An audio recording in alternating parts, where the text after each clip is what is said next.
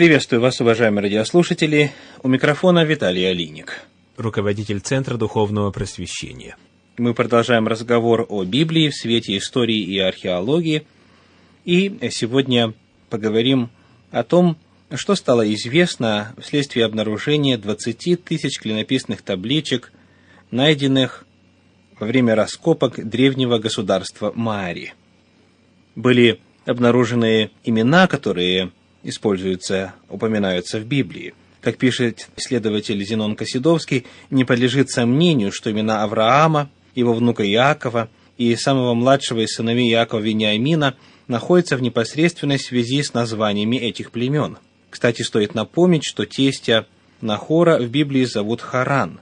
Таким образом, мы и здесь видим полное совпадение имени человека с названием города – клинописных табличках из Мари идет речь о племенах пустыни, кочевавших к северу от Мари, в районе Харана. Эти племена были воинственны, иногда занимались грабежом.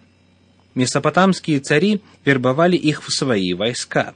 Тексты из Мари называют эти племена пустыни Хабиру или Хабири, название, которое повторялось потом и в других клинописных текстах.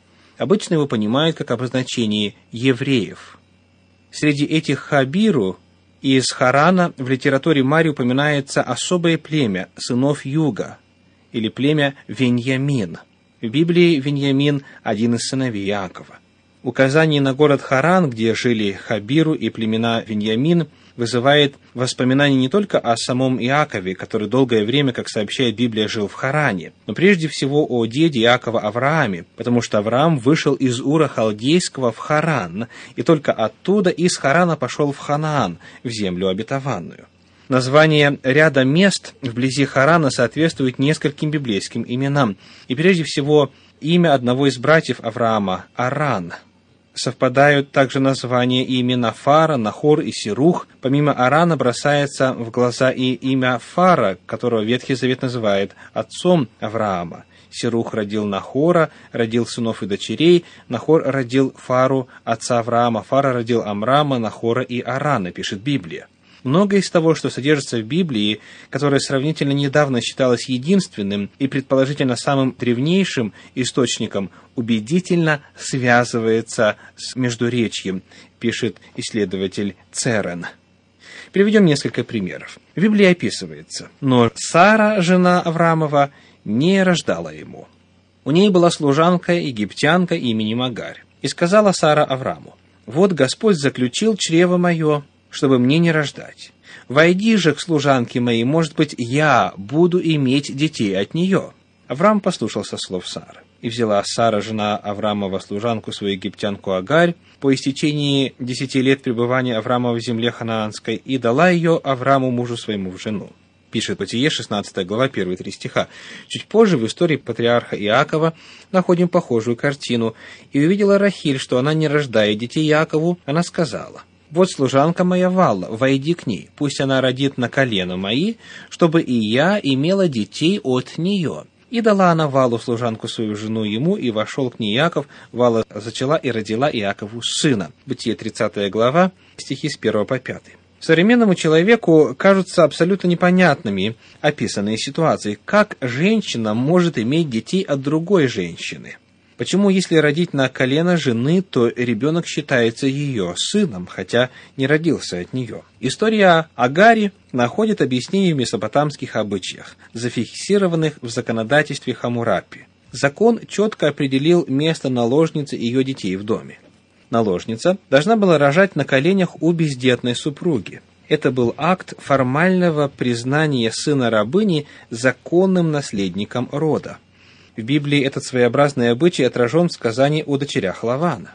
В архиве, найденном среди развалин дома богатого месопотамского купца в Нузу, обнаружен брачный контракт семьи Тегаптилли около 1500 года до нашей эры. В нем содержится, в частности, следующий параграф. «Если у жены будут дети, муж не имеет права брать вторую жену. Если же у нее детей не будет, она сама выберет мужу рабыню, а детей, рожденных от этого союза, воспитает как своих собственных. Еще один пример. В Библии говорится, «И возвел Авраам очи свои и увидел, и вот назойди овен, запутавшийся в чаще рогами своими. Авраам пошел, взял овна и принес его во всесожжении вместо сына своего.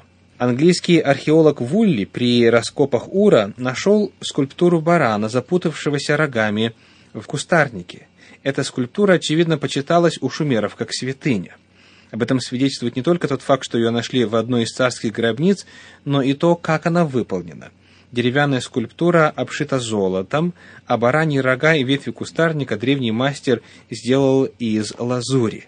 Еще один фрагмент библейского повествования, которое было не до конца понятно, а потому вызывало подозрение в недостоверности, связан с распорядителем имущества Авраама. Авраам сказал, «Владыка Господи, что ты дашь мне? Я остаюсь бездетным. Распорядитель в доме моем этот Елиезер из Дамаска».